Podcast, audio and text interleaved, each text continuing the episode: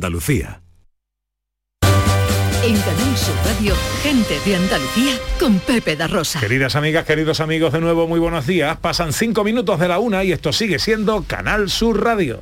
Cuando me siento bien, la sartén no se pega, me sale la tortilla redondita, perfecta. El frío es una excusa para abrazarte más. Si la casa está muy sucia, nos vamos a un hotel. Me siento bien, la música me inspira, merengue, bachata y tu voz de dormida. Con cuatro palabras te hago una poesía, enciendo la noche y alargo los días.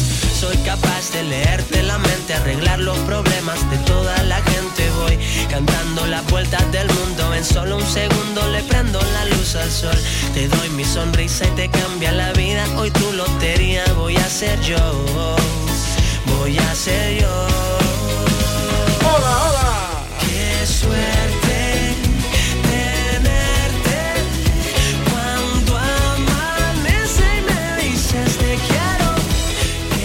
Hola, ¿qué tal? ¿Cómo están? ¿Cómo llevan esta mañana de sábado? 9 de octubre de 2021. Ojalá en la compañía de sus amigos de la radio lo esté pasando bien la gente de Andalucía. Dice Manu Gise en Twitter, ole ole gente de Andalucía, qué maravilla poder escucharos como siempre. Me sorprendéis con tantas y tantas novedades de nuestra querida tierra. Enhorabuena por vuestro gran trabajo, por acercarnos más a nuestra querida y bonita Andalucía. Qué bonito mensaje, Manu Gise. Pues sí. Tercera hora de paseo, tiempo para viajar por Andalucía. Tenemos un nuevo destino que nos lleva hoy a dónde, Sandra. Pues vamos a la provincia de Málaga, en concreto a Mijas, un sitio chulísimo. Tiempo también para la accesibilidad con nuestra experta en la materia, Beatriz García Reyes. Buenos días. Hola, buenos días. ¿Cómo estás? Pues estupendamente. ¿Hoy de qué hablamos? Pues vamos a hablar de tecnología y accesibilidad de la mano de Jonathan Chacó, que si tú piensas quién lleva la accesibilidad de Cabify, pues la lleva un andaluz que se llama Jonathan. ¡Anda! Y los oyentes que nos cuentan cosas, Ana Carvajal. Pues mira, Salvador Bautista dice otro sábado más escuchando vuestro programa y sí, se echan de menos las cartas. Era gratificante que llegara una carta. Ahora lo que llegan son las del banco, las luz, las contribuciones, etcétera. Sí, sí, ahí, antes llegaba uno a casa y, y iba al buzón con ilusión, ¿no? Que si te habían mandado al- Ahora va no. con miedo. Ahora no, ahora no va, es que no va. Ahora no va. sablazo lo de... Y en el 670 940 200 que nos cuentan. Hola, buenos días. Bueno, pues buenos días. De nuevo, eh, quiero hacerle una mención especial a mi consuegra, que es cartera. Pero una cartera, como habrá tantas en España, un poco más especial, porque ella trabaja por la noche. Ella hace el turno de noche y prepara todas las cartas para luego los carteros de día puedan irla distribuyendo.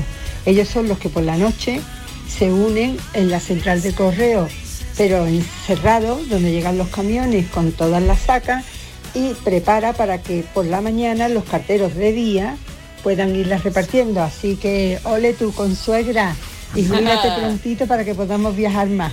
Venga, un besito para todos los carteros.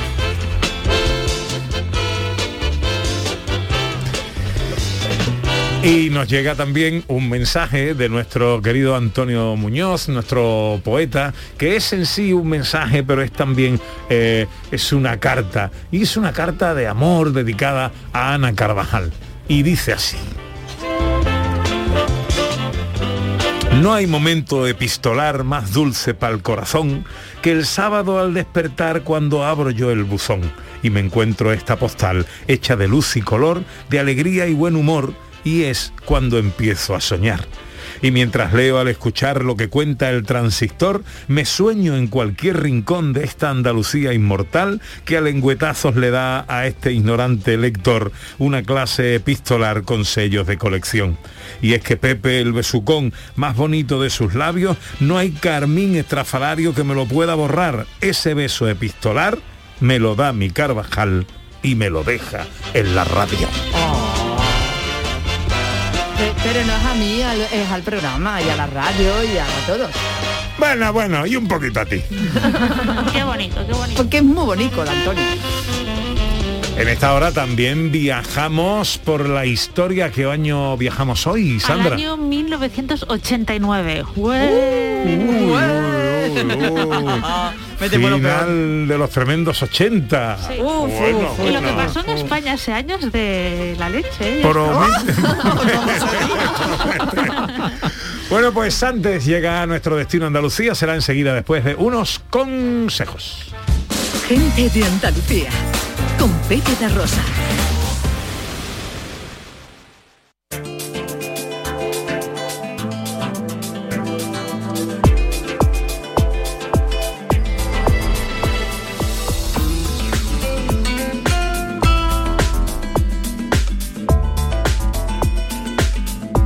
Andalucía Nuestra amanece este domingo en Casa Bermeja, en Málaga, una localidad que presume de tener uno de los cementerios más peculiares de España, el de San Sebastián, y después refrigerio en la venta más antigua de la provincia.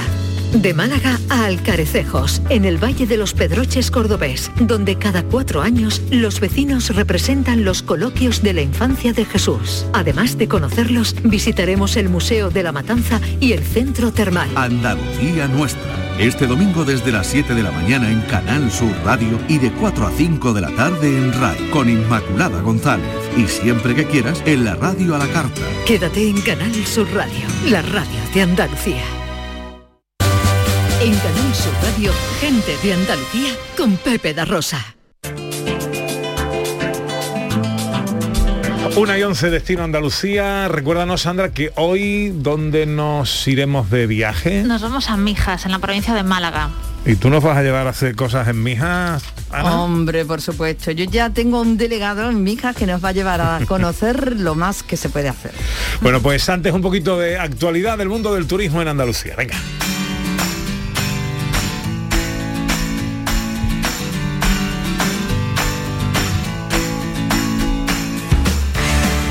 Inversiones para los recursos de nuestros municipios turísticos. La Junta de Andalucía invierte más de 80.000 euros en Punta Umbría, Huelva, destinados a digitalización. Un aliado necesario del turismo, más aún después de la crisis sanitaria. Punta Umbría busca la adaptación a las nuevas tecnologías y la mejora de la señalización de algunos de los recursos turísticos y culturales de la localidad, como son la Casa Museo de los Ingleses, la Oficina de Turismo, la Torre Almenara o el yacimiento arqueológico del Eucaliptal, que también ha recuperado su esplendor y se ha abierto al público gracias a estas partidas de la Consejería. Punta Umbría cuenta con unos atractivos indiscutibles que se vinculan principalmente a su incomparable litoral, pero también su gastronomía, su cultura, su patrimonio hacen que sea un destino del que disfrutar todo el año. Nueva web para la promoción de los recursos turísticos de la Sierra Norte de Málaga. Un proyecto impulsado por la Asociación para el Desarrollo Rural de la Sierra Norte de Málaga en colaboración con la Consejería de Turismo de la Junta, que ha vuelto a destacar la importancia de la digitalización como elemento clave para el crecimiento turístico de nuestros destinos. El nuevo portal, sierranortedemálaga.es, facilita información sobre los municipios de Archidona, Cuevas Bajas, Cuevas de San Marcos, Villanueva de Algaida, Villanueva de Tapia, Villanueva del Trabuco y Villanueva del Rosario. Desde monumentos a lugares patrimoniales, los principales puntos de interés turísticos y propuestas de la gastronomía más típica, pasando por las fiestas tradicionales de cada localidad y otros datos de interés para el visitante.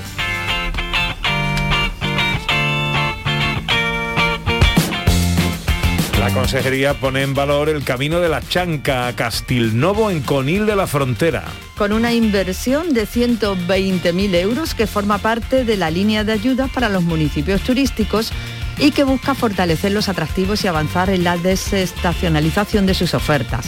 Con esta inversión, Conil podrá llevar a cabo la puesta en valor turístico y cultural del Camino de la Chanca a Castilnovo, una ruta que permitirá conocer parte de la riqueza natural de este municipio gaditano y que hará posible contar con un recurso más que sumar a la extensa oferta de la localidad, que es una de las que registra mejores datos turísticos de la provincia. Inversiones también para la mejora de varios espacios de interés turístico de Isla Cristina, Huelva.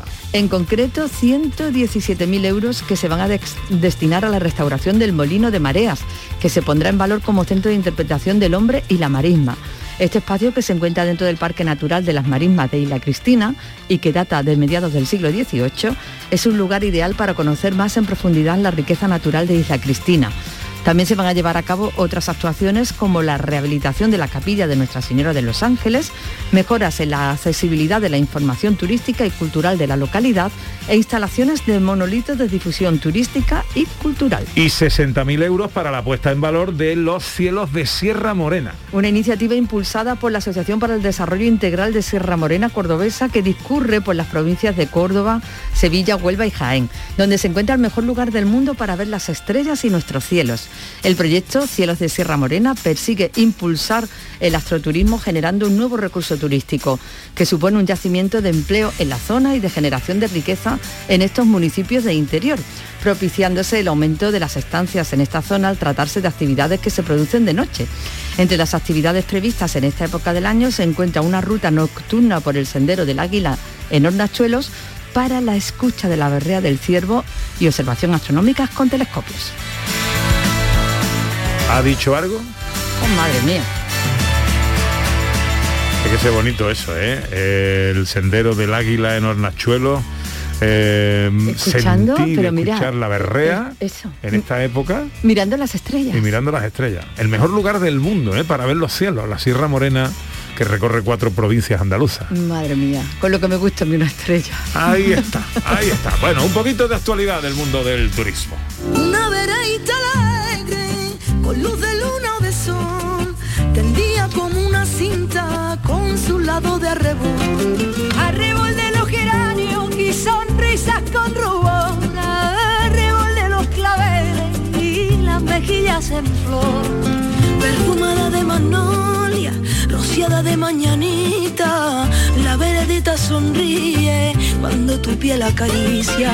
Bueno, llega el momento de irnos a uno de esos rincones que nos gustan de nuestra tierra con nuestra historiadora Sandra Rodríguez y con nuestra hurgadora oficial para estas lides que es Ana Carvajal. Recuérdanos que nos vamos a... Mijas.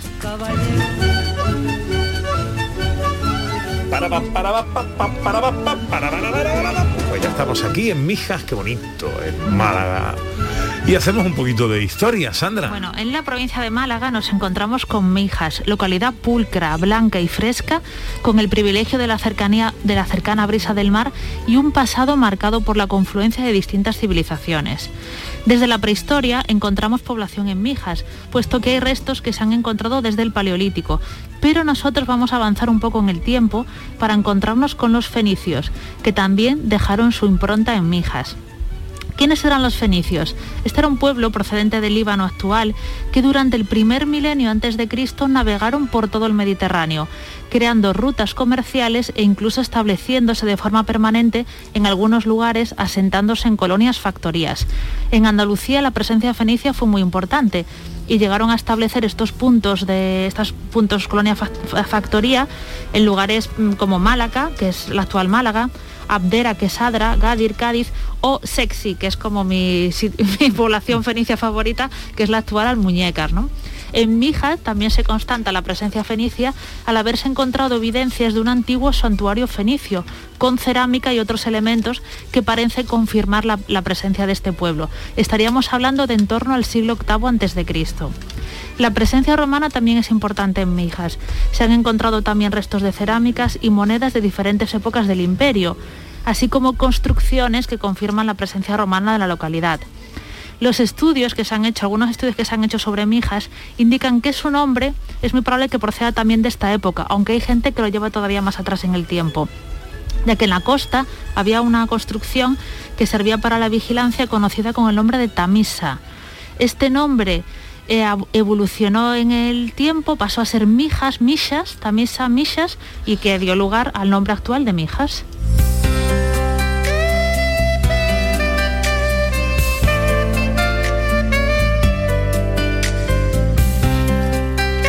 Seguimos avanzando en el tiempo y nos plantamos ya en la Mijas hispano-musulmana, que contó con un importante desarrollo agrícola y poblacional. Diferentes alquerías se esparcían por todo su territorio, siendo un enclave privilegiado como lo es hoy en día por su clima y sus condiciones.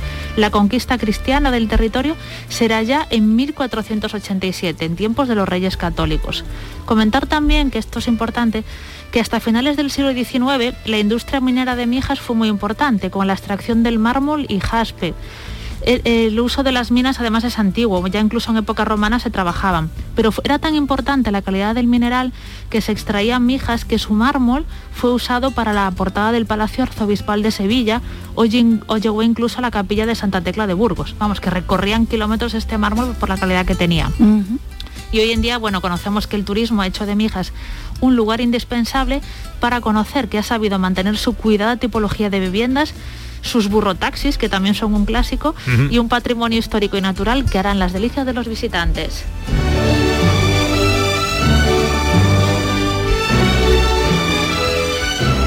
Hoy en nuestro recorrido de nuestro destino no está sola Sandra porque hemos buscado un compañero de viaje también. Pues sí, mira, yo estaba buscando, sabéis que siempre pregunto, investigo, oye, con tal, y de pronto todo el mundo me decía, "Mm, Javier, tienes que hablar con Javier porque Javier te va a contar todo lo que hacer en Mijas y todo lo que hay que conocer en invierno, en verano, en otoño y en primavera. Que yo hablo que- con él y me ha ayudado mucho. ¿eh? Claro, claro, he dicho Sandra, Sandra, habla con...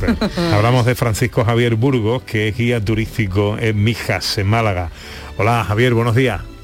Buenos días a todos, ¿qué tal? Encantado de saludarte, hombre. ¿Qué tal tú? Igualmente. Bien, bien, batallando como cada día. ¿Qué día tenemos hoy aquí en Mijas? Pues es un día soleado con unos 25 grados de temperatura, por lo tanto es la temperatura ideal para visitar el pueblo. Bueno, eh, estamos en tus manos. Hemos estado eh, escuchando a Sandra, que nos hace un poquito de historia de la localidad, de nuestro destino de hoy, de Mijas, pero ahora estamos aquí de tu mano. ¿Dónde nos llevas? ¿Qué nos cuentas?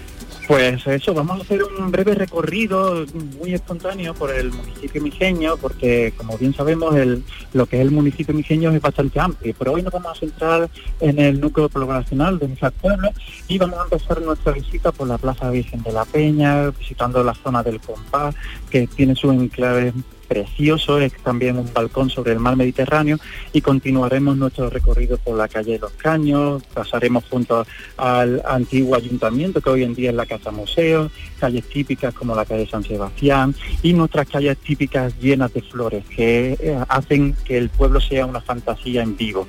Además, cada esquina del pueblo eh, posee un- una panorámica impresionante y eh, para concluir atravesaremos toda la zona de la muralla donde se encuentra la iglesia parroquial, se encuentra también la plaza de toros y al final llegaremos a la plaza de la Constitución, símbolo del pueblo. Francisco Javier, tengo varias preguntas para ti. Porque claro, por Sí. una parte es un destino que ofrece, es un destino que tiene la playa, con lo cual ofrece las posibilidades de disfrutar de la playa en verano, pero es un destino que también se puede aprovechar en invierno. Si estamos en verano, eh, me contabas una cosa interesantísima que hay que saber sobre el aparcamiento, ¿verdad? Sí, en verano normalmente la gente tiene miedo porque encuentran unas colas para entrar en el pueblo impresionantes y se piensan que no se puede aparcar.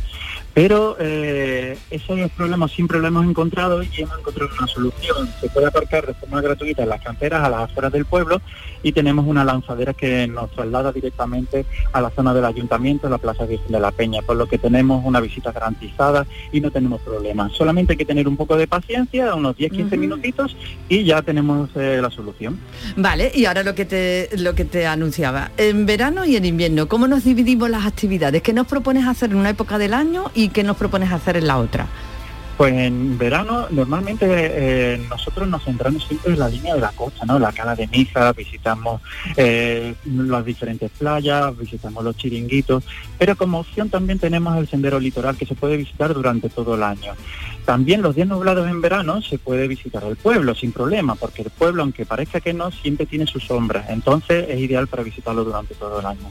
Si nos centramos más en los meses de invierno, pues nos desplazamos directamente a los senderos que atraviesan nuestra sierra y obviamente también este entornos naturales de nuestro sendero del litoral, así como otra oferta diversificada como son los 12 campos de golf que poseemos, también nuestra gran amplia oferta gastronómica.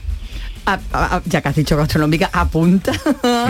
apunta, Ahí, por favor. Sale, sale al acecho Ana Carvajal. Hombre, claro, has nombrado la palabra clave. ¿Qué debemos probar? Que no nos podemos ir de mija sin probar qué cosas.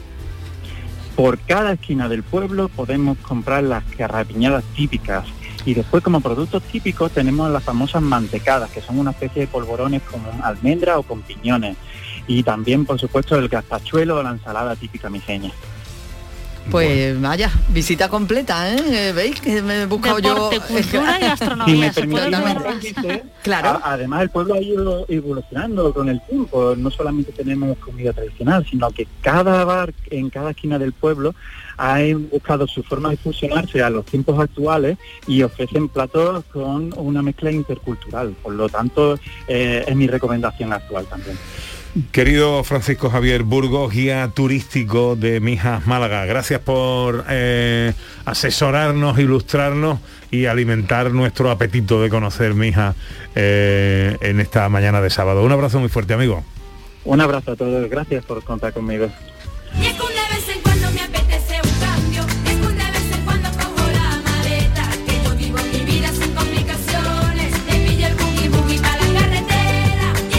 ¿Qué visitas indispensables nos recomienda Sandra? Bueno, aparte de todo lo que nos ha contado Javier, que es obligatorio visitarlo, tenemos, por ejemplo, la ermita de la Virgen de la Peña.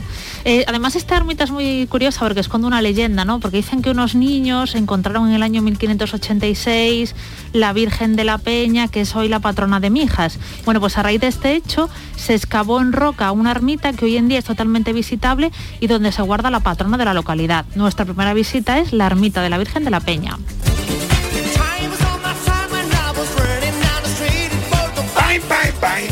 Segunda visita. Bueno, vamos a visitar la Casa Museo de Mijas. Vale, se trata de un museo etnográfico y en él se guardan los usos y costumbres de antaño. Podemos ver molinos de aceite, bodegas, una casa típica, una panadería. Y en esta casa, eso es muy curioso, está la recreación del dormitorio donde estuvo escondido el alcalde republicano de Mijas durante 30 años, del 39 al 69. ¿Os acordáis de la película La frontera infinita, la trinchera infinita trinchera de Antonio de la Torre? sí. Vale, pues está inspirado en este señor que era Manuel Cortés Quero, que vivió realmente, esto es un hecho real, entre el año 39, cuando, empezó, cuando ya terminó la guerra civil, hasta el año 69, que hubo una amnistía, amnistía del gobierno de Franco para los crímenes de guerra, o bueno, para toda esta gente a la que se persiguió. Entonces este hombre salió, pero estuvo allí 30 años y se ha recreado en esta, en la casa museo de Mijas, la habitación donde él estuvo escondido con estas paredes falsas. Y es Claro. nuestra segunda visita indispensable. Vaya. Tremenda historia, ¿eh? Sí. Tremenda, tremenda. ¿Y tercera visita? Bueno, patrimonio natural. Nos ha comentado Javier los senderos, la senda del litoral, eh, las playas espectaculares que tiene Mijas, que son todas increíbles, pero aparte podemos encontrarnos vestigios del pasado y conocer un poco el patrimonio natural. Hay una ruta que son las torres vigías que están en la costa y tenemos además en Mijas el to- la torre del- de la Cala, el torreón de la Cala, que hoy es, eh, hoy es centro de interpretación de estas torres vigías. Entonces vamos a recomendar hacer esta ruta de torres vigías por todo el litoral porque están todos cercanas a la, a la costa y conocer un poquito más del patrimonio natural de Mijas.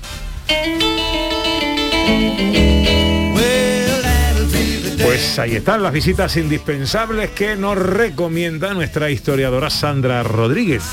La ermita de la Virgen de la Peña, la Casa Museo de Mijas y su patrimonio natural.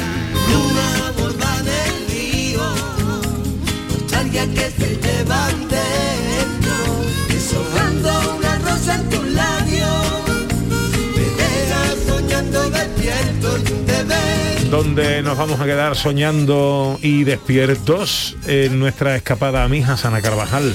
Pues nos vamos a quedar en un lugar que nos va a hacer seguir soñando porque es un hotel que está a punto de cumplir 50 años y que tiene unas vistas de lujo impresionantes al mar. Se trata de el Hotel THR Mijas, un, historio, un histórico a punto, como dice Ana, de cumplir 50 años. Félix Reyes es el director del hotel. Hola Félix, buenos días. Hola, buenos días Pepe, buenos días a todos. Encantado de saludarte. ¿Cómo estamos, hombre? Bueno, muy bien. Mira, dos puntualizaciones. Venga. TRH, no THR. Vaya. TRH. TRH. Venga, Ah, corregido ya correcto. para los restos. Se- segunda la puntualización. puntualización, Pepe, que te hago, que esto no es un programa de turismo, esto es un programa de investigación. No vea, no vea cómo la habéis montado. Bueno, bueno, esa segunda puntualización nos llena de orgullo y satisfacción que diría el otro, ¿eh? Para que sí, compensar el cambio de sigla. Bueno, pues cuéntanos eh, eh, ¿cómo, cómo son esas vistas espectaculares al mar que tiene tu hotel. Pues mira, Pepe, es un hotel que, como bien ha dicho Ana, Estamos a punto de cumplir 50 años, ya el año que viene, en febrero, el hotel hace 50 años, está ubicado dentro del casco urbano de Mijas Pueblo. Tenemos 204 habitaciones, concretamente 200 habitaciones y 4 suites. Y, la verdad, pues bueno, que se encuentra en una atalaya, que, creo que es la única atalaya que hay impresionante de la Costa del Sol, donde tenemos impresionantes vistas en estos meses ahora de temporada que tenemos de invierno. Podemos ver las costas de Marruecos desde, desde las vistas que tenemos en el hotel. Y, y bueno, y decirte que, que, que afortunadamente con todos los años, con todo lo que ha evolucionado la Costa del Sol, en estos 50 años el único hotel que ha habido y que permanece eh, en Mijas Pueblo es el nuestro.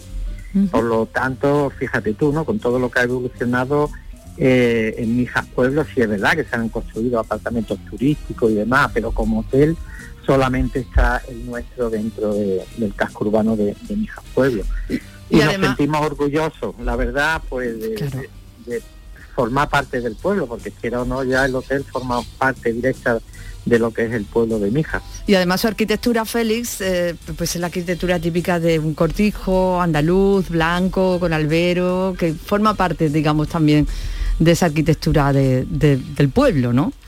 Sí, mm, es verdad que todo el que visita el, el hotel se queda maravillado de su arquitectura. De hecho, nos confunden que si antiguamente había sido un convento o un parador, porque la arquitectura que tiene es de patio andaluz y, la verdad que, que sí, que es un, un hotel bastante peculiar y que no y que no rompe la, la forma, digamos, del pueblo de Mija. Está Mm, la- bastante, bastante integrado. La decoración interior de las habitaciones también se corresponde con este tipo de, de arquitectura. Pues sí, la verdad que sí, la parte, digamos, el hotel en un principio tenía 100 habitaciones y después se construyeron 104 más. Y en estas primeras 100 habitaciones, pues bueno, el tipo de mobiliario que hay es, es un mobiliario que, que prácticamente es de madera eh, maciza, todos los muebles que constituye la, la habitación. Y el- uno de los principales mercados que tenemos, que es el asiático, pues cuando viene al hotel y ve el tipo de, de mobiliarios que tenemos, tanto en las habitaciones como en las áreas comunes, pues también se quedan sorprendidos y bueno, es curioso que, que ve a los japoneses, por ejemplo, haciendo fo- fotografías pues, no sé, de una silla, de una mesa, porque claro, esto ellos allí en su país pues no, no lo tienen muy visto. Yo después de escuchar a nuestra historiadora Sandra, a Javier, eh, nuestro guía, eh, de escucharte a ti, me apetece mucho, me seduce mucho mi hija para ir en invierno, Sandra. Hombre, Pues- además es un sitio que tiene una temperatura, un sol, es Maravilla. puedes hacer de todo, desde deporte hasta visitas culturales. Más ¿Tu hotel, Félix, está abierto todo el año? Está abierto todo el año, es un hotel, tiene cuatro estrellas y bueno, y se encuentra ubicado a la entrada del pueblo, a la, la parte izquierda, justo cuando entras al pueblo, en la parte izquierda pues, pues se encuentra ubicado el, el hotel.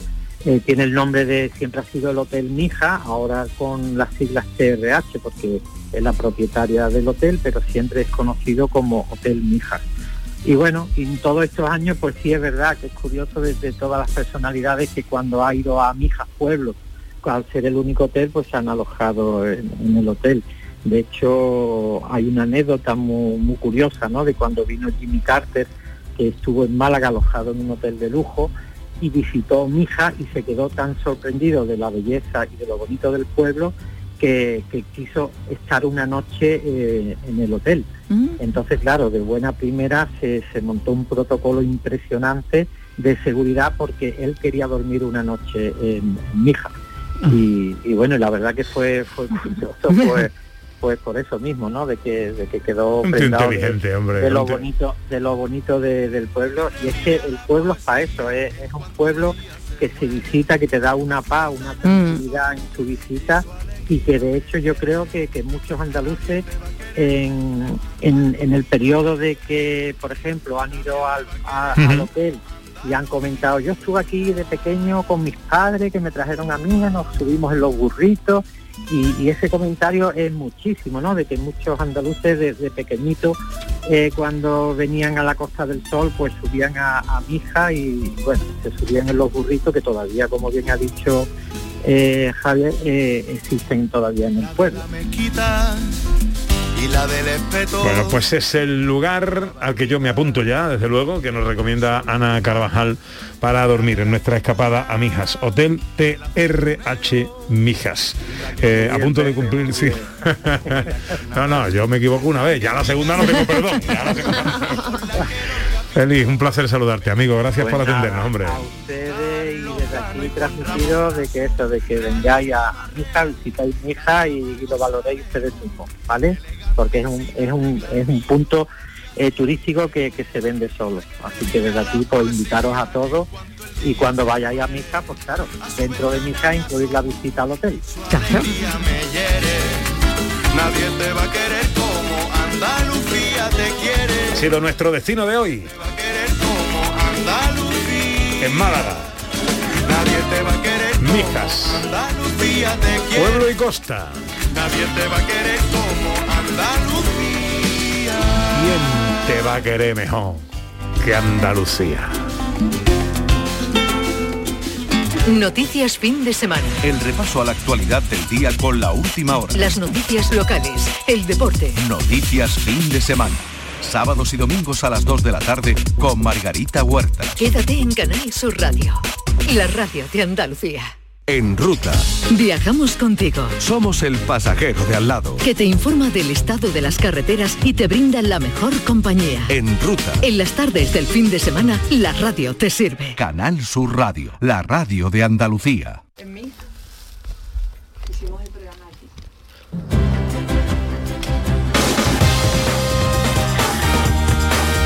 En Canal Sur Radio, gente de Andalucía, con Pepe La Rosa.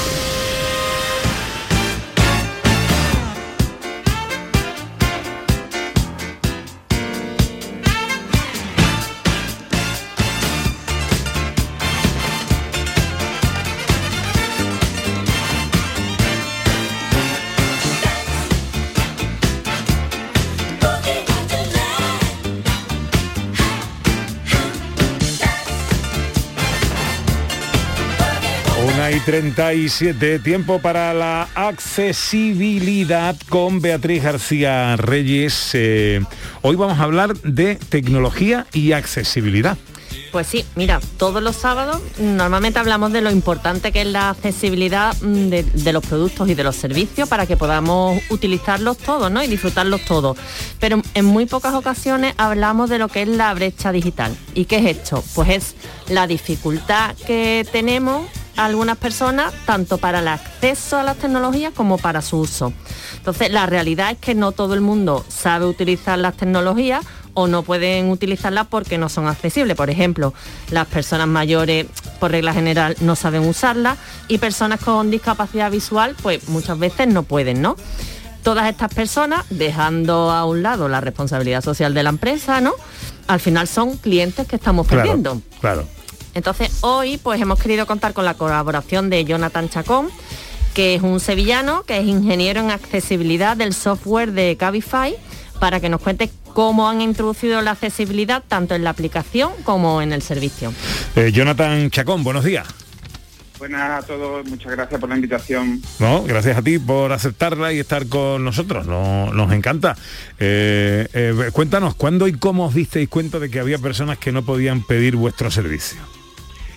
Bueno, yo aquí voy a hablar de parte de Cabify. Eh, Cabify en el 2019, a principios de año, pues encuentran que hay usuarios que no pueden utilizar bien sus servicios porque encuentran problemas para utilizar la aplicación. Entonces, a mediados del 2019, eh, en abril, a mí me invitaron a su círculo de charlas para los empleados y demás sobre tecnología a dar una charla sobre diseños de interfaces inclusivos e interfaces accesibles, eh, que es una de las partes de mi especialidad. Y bueno, voy a dar la charla y la charla pues consistía en explicar cosas tan simples como que si un botón debe ser activable, el botón tiene que parecer un, botón visualmente y que la gente entienda para qué es ese botón. Pues cosas tan simples y demás, pues parece que los diseñadores les cuesta un poco. Y después de la charla, pues me hicieron una oferta de trabajo porque ellos querían hacer tanto la aplicación como su servicio accesible y bueno, pues empezamos la tarea. Y lo primero es hacer una base de accesibilidad semántica para que las personas ciegas puedan ver la pantalla. Y poquito a poco hemos ido progresando, eh, nos hemos preocupado por las personas sordas que entiendan el lenguaje utilizado y ahora estamos centrados principalmente en personas mayores y personas con discapacidad cognitiva para que entiendan qué sucede, qué tienen que hacer y cómo tienen que hacerlo. ¿Y cómo se hace eso, Jonathan? ¿Cómo se hace? Con mucha paciencia, mucha tecnología y sobre todo entendiendo e invitando a las personas con necesidades especiales a participar. Yo soy muy creyente del codiseño, que es una filosofía en la que en todas las etapas del diseño y el desarrollo de un producto, tanto ingenieros como diseñadores como los propios usuarios finales participan de todas las etapas. Eh, Jonathan, eh, vuestra aplicación es accesible, tenéis una parte que indica las medidas de accesibilidad para el, para el cliente, eh, pero ahora hemos pedido el coche desde la aplicación y, ahora llega al destino y yo soy una persona ciega y yo no veo que el coche ha llegado. ¿Cómo habéis resuelto eso? Pues simplemente hemos hecho análisis de qué sucede en la realidad y hemos comprendido que si eh, la persona ciega no puede ir al coche, el conductor sí puede ir a la persona ciega. Entonces hemos habilitado un sistema para que la persona con necesidades o que encuentre problemas para llegar al coche, bien sea una persona ciega o una persona mayor, puede notificar al conductor de, mira, mm, yo no te voy a encontrar, entonces ven tú por mí. Y entonces eh, los conductores asociados han recibido formación sobre la necesidad de una persona ciega, cómo guiar a una persona ciega o ayudar a una persona mayor. La verdad que nos lo pasamos muy bien allá por el 2019 dando formación. Y ahora mismo el servicio, tanto por parte de los conductores que mm, tenían esa carencia, esa incomprensión. Uno de los grandes problemas de la sociedad actual es que la discapacidad todavía no se entiende ni se conoce. Entonces, con esa pequeña acción de formación, los conductores ya están más tranquilos, las personas ciegas y las personas mayores pues están más cómodas a la hora de utilizar el servicio. Eh, las tecnologías mm, siempre van de la mano en las Smart Cities, ¿no? De las ciudades inteligentes, esto que se lleva tanta hora. Tenemos entendido que, que Cabify pues está trabajando en la multimovilidad, ¿no? En las ciudades para que sean más inclusivas y más accesibles para todo el mundo. ¿Cómo lo estáis haciendo exactamente? Pues una Smart City es un conjunto de sensores, un conjunto de personas y un conjunto de recursos.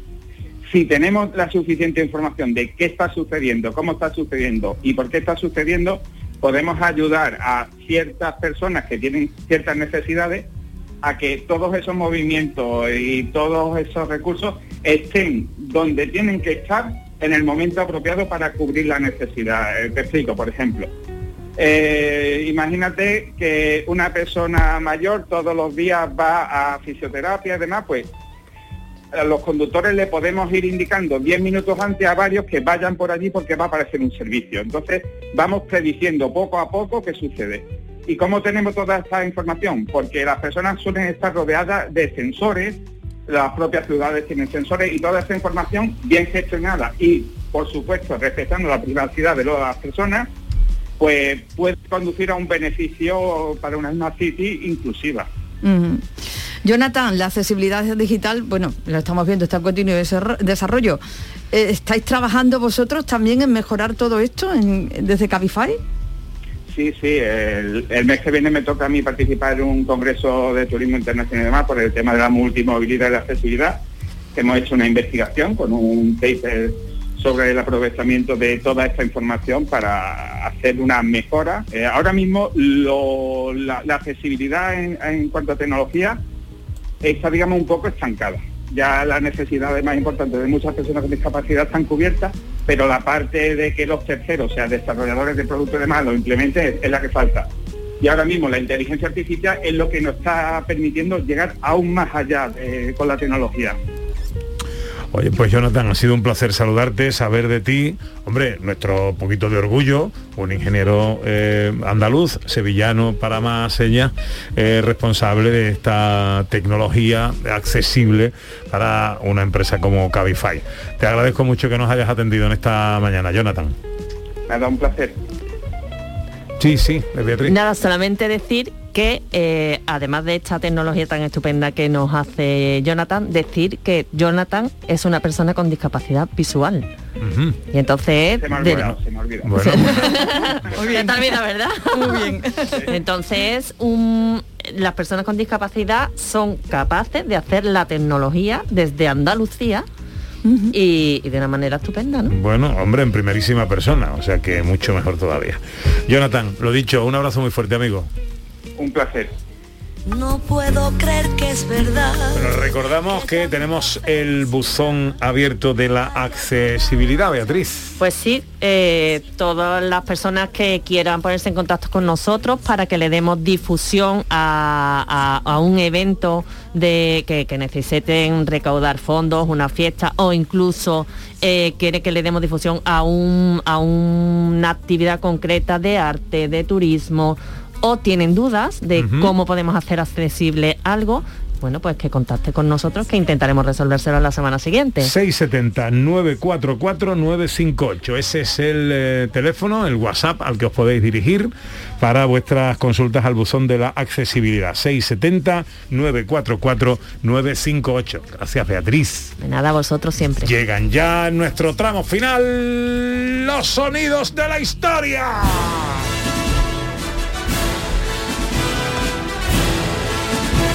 Con Sandra Rodríguez que nos lleva hoy al año 1989.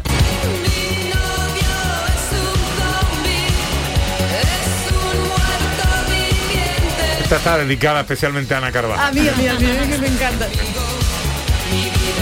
1989, finales de los 80, tremendos 80. No digo nada, ¿eh? No digo nada y lo digo todo. Bueno, pasan muchas cosas, ¿vale? Por ejemplo, Camilo José Cela gana el Premio Nobel de Literatura ese año. Se firma el protocolo de Montreal, que es para un acuerdo entre países, países para preservar la capa de ozono. Y en España pasa algo que es increíble, ¿vale? Hay un señor que se llama El Dioni, ¿vale? ¡Ay, de este año 89, ¿vale? Que roba el furgón blindado con 298 millones de pesetas. Os diré que es una barbaridad, porque para que os hagáis una idea, ¿vale? Un piso en el centro de Ma- en el dis- distrito centro de Madrid ese mismo año costaba alrededor de 21 millones de pesetas y él roba 298. Vale. Este señor roba el furgón, se va a Brasil, se pone una peluca y ya cree que nadie lo reconoce, ¿vale? Porque esa es otra. Lo, claro, lo pillan, ¿vale? Lo mandan a España y está en Qué la lástima. cárcel, el pobrecito. Con lo Está- bien que estaba la Y que no haya, y que no haya película de esto. de joder. verdad. Sí. Bueno, hay una canción de Sabina. Esa- Sí, por lo menos. Está en la cárcel hasta el año 95, o sea, realmente no está mucho tiempo en la cárcel para tal cantidad de dinero. Y después cuando sale, pues se pone a trabajar en la tele y a grabar discos, o sea, increíble. Sí, parece- esto es España. Está- Spain is exacto. different. Bueno, pues ahí tenemos al Dioni, que fue el personaje quizá más importante del año 1989 en España. Pero pasaron más cosas escalofriantes ese mismo año. Vamos a escuchar a Luis Mariñas, que era el que presentaba el telediario ese año 89, y nos traía una noticia tan alucinante como esta. Escepticismo en el Ministerio del Interior soviético sobre el posible aterrizaje de extraterrestres en la ciudad de Voronezh, 500 kilómetros al sur de Moscú.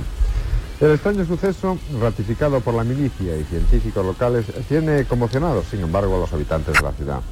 Testigos presenciales señalaron que seres extraterrestres de 3 o 4 metros de estatura De tres o habían cuatro descendido de la nave, un enorme disco luminoso. De verdad, pobre, a ver, eh, o sea, un presentador de telediario. telediario. Maravilloso, exacto.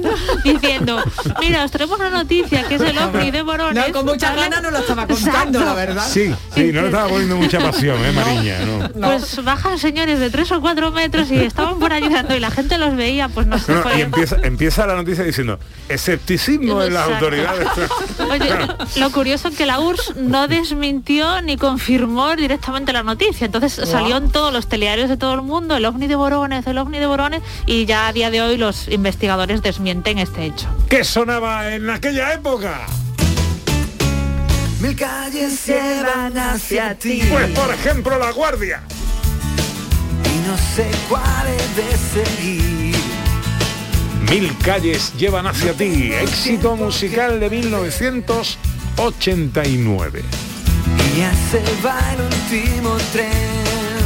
Y este año, ¿vale? De la mano de ni más ni menos que de Narciso Ibáñez Serrador, llegaba el programa Guacu Guacu, que estuvo esa primera temporada presentado por Consuelo Berlanga. No sé si os acordáis del programa, o que Sí. después estuvo Sí, mucho tiempo en de los animales. Exacto, ¿qué era? Iban famosos. Yo estuve, yo estuve.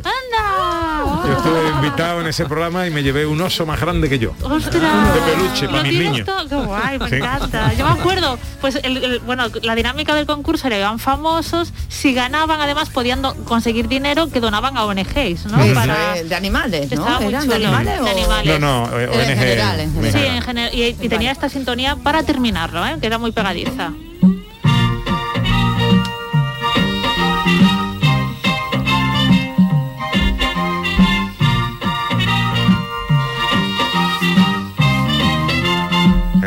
Conocimos a su presentadora mm, después de Consuelo Berlanga, o antes, no sé si fue antes o después. Creo que la primera fue Consuelo Berlanga, por lo que he leído. Nuria Roca. Nuria Roca vino después. De hecho, estuvo hasta el 2007 o por ahí rulando Sí, sí. varias ediciones y tal, pero la idea fue de Narciso Ibáñez Serrador, que no tenía ni idea. Hasta el día de hoy que no hay programa de televisión que no presente Nuria Roca. Es correcto.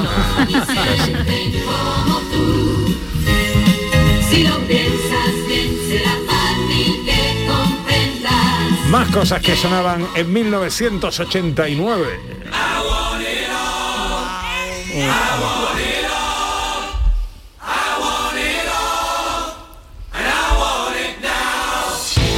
Aguanidol de Queen. Número uno también aquel año. Y para los más pequeños, los años 80 eran los fueron quizá, no, no por nada, los mejores años de series españolas, no ¿Verdad? como ahora que mis tíos sobrinos solo ven cosas japonesas o no sé de dónde. Sí. En fin, qué antigua soy. Sardinas y eso. ¿no? No, Exacto. sardinas no. Pokémon. No, ¿cómo No. se llama? El- en la serie esta coreana. El calamar, el juego El calamar, el calamar. Bueno, ya la he cambiado otra vez. que cambiado. tú con los bichos. Yo cambio cucaracha No sé por cómo- escarabajo y sardina por. No sé cómo ganaste el guacu guacu, bebé.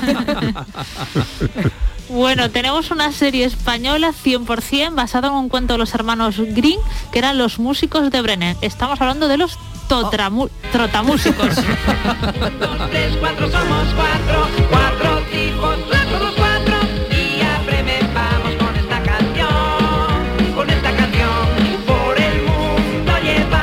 dirigida y creada por Cruz Delgado, 27 episodios, salía el burro tonto, el gallo coqui, el perro lupo y el gato burlón, que amenizaban las meriendas de los más pequeñitos de la casa.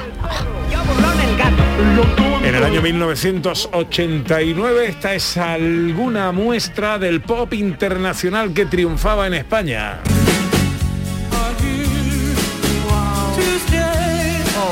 Roy Orbison.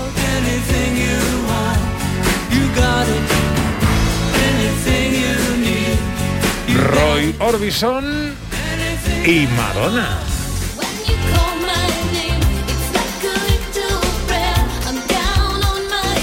Pues fue la mal año musicalmente hablando. Nada ha superado esto. No puede ser, ¿eh? Esto es demasiado año, demasiado que hacer segundo sábado 89.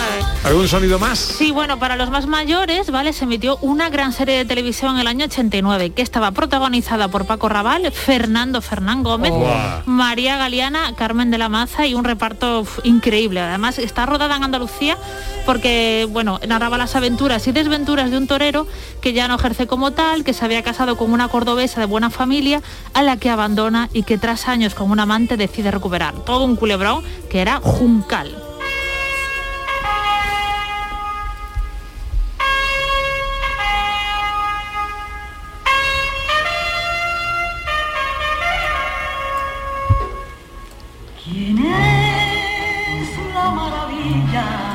Gran serie, director. Hombre, sí, sí, estupenda. Es que ver a Paco Raval y escuchar a Paco Raval sobre todo es como algo delicioso. Y no sé, no estoy seguro, pero creo recordar que Mercedes Hoyos tenía un papel pequeñito en esta serie. Un Pues papel simplemente pequeñito. porque sale un, hay Sí. repartazos, que si te Sí, pones a ver los actores y actrices que participaron en Juncal y te vuelves loco. Dices, Sí. Pues madre no, mía. yo no lo recuerdo, pero se lo voy a preguntar ahora mismo. Mientras me hablas de alguna película. Bueno, hubo muchísimas películas en el año 1989, películas fantásticas de premios comerciales, pero yo me quedaría con una película que nos habla de una estupenda relación padre e hijo. Pronto recordé lo que dijo Carlomagno, que mis ejércitos sean las rocas y los árboles y los pájaros del cielo. Este es un momentito de Indiana Jones y la última cruzada. Este momento en concreto está rodado en, en Almería, ¿verdad? Recordemos que la película, una superproducción que se rodó por todo el mundo, pero pasó por la provincia de Almería y por la provincia de Granada. En la escena estaban, por supuesto, Harrison Ford y el gran Sean Connery. Peliculón, peliculón. ¿Sabes que esta, eh, esta escena concretamente la recreé yo, perdón, yo pido perdón siempre por, perdón por la autocita, siempre me parece una ordinariez, pero había un- hubo un programa en Canal Sur que se llamaba El gusto es nuestro, que yo tuve el gusto de presentar junto a Enrique Sánchez, nuestro cocinero, y eh, eh, ah, ah, ah, me va a matar Dios Y mío. recreaste esta Eh, bueno, escena, y- y hubo una escena que eh, recreamos en la misma playa, en el mismo sitio. El paraguas. sí. Yo hacía de Sean Connery eh, con el paraguas. Ese día hacía un viento que no te puedo ni contar y a la primera vez que abrí el paraguas se rompió el paraguas. ¿sabes? Hay pruebas visuales de eso. Producción no llevaba paraguas de repuesto y lo hice con el paraguas roto, ¿sabes? O sea que Qué bueno. eh, sí, sí, fue una cosa muy bonita. Bueno, no me puedo cerrar esto sin recordar algo de lo que triunfó aquel verano. Podéis tener retiro, casa, campo y ateneo. Podéis tener mitines, mis teatros, mis museos. Podéis tener corralas. Aquí no hay playa con los refrescos. Vaya, vaya. Aquí no hay playa. Y ¡Oh! y ¡Oh! Cuidado. el baile que levantó pasiones, que recuperó las ganas de bailar en todo tipo de celebración Agarrao. aquel año. Porno baile. Dirty Dancing. La lambada de Kaoma.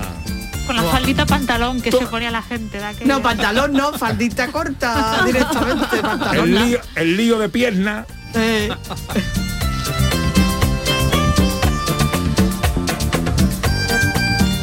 Bueno, pues son los sonidos del año 1989. Oh.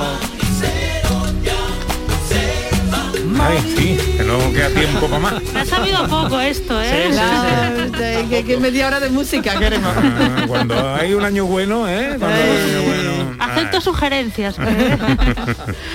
Oye, ¿qué va a hacer Beatriz hoy?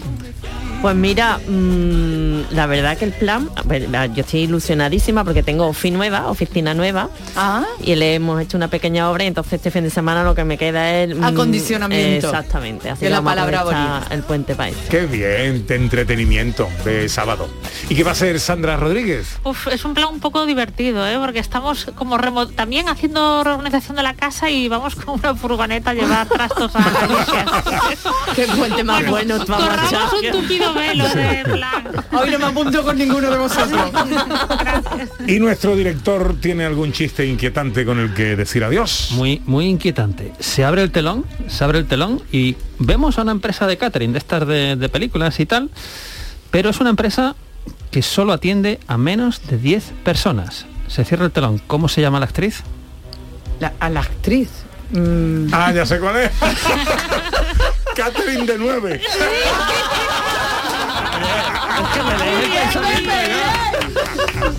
Me leí el pensamiento ya. ¿eh? No, es que ya- Conexión Jedi aquí, vamos. Son 15 años juntos ya. Adiós, José Luis, cuidado en la carretera. Gracias, chao. María Chamorro estuvo pendiente de todo en la producción. Y el gran Antonio Franco en los botones. Mañana más, Ana Carvajal. mañana más, afortunadamente. Se quedan ahora con la información en Canal Sur Radio. Amigas, amigos, sean al menos tan felices como somos nosotros cuando estamos juntos. Hasta mañana si Dios quiere, amigos.